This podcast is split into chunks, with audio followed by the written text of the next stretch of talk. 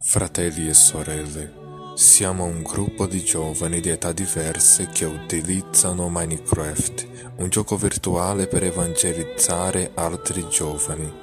Stabiliamo una simulazione della Chiesa. Nel gioco siamo sacerdoti, vescovi, religiosi, suore e laici. La nostra simulazione aiuta e incoraggia i giovani a trovare la loro vocazione in diversi ambiti della vita e della Chiesa. Nel nostro apostolato non simuliamo alcun tipo di sacramento, realizziamo i nostri momenti di, di azione liturgica e di preghiera comunitaria non incoraggiamo i giovani nella vita reale a presentarsi come sacerdoti o religiosi né diamo carta bianca affinché le loro comunità agiscano come tali. All'interno della nostra comunità abbiamo un ordine religioso cistercense.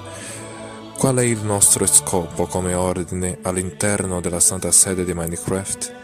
Il nostro obiettivo è quello di diffondere di più sull'ordine cistercense che molte persone non conoscono né hanno sentito parlare e risvegliare nei giovani il desiderio della preghiera, delle buone abitudini e del silenzio, del lavoro e soprattutto risvegliare nella vita reale le vocazioni all'ordine cistercense o benedettino, se è volontà di Dio.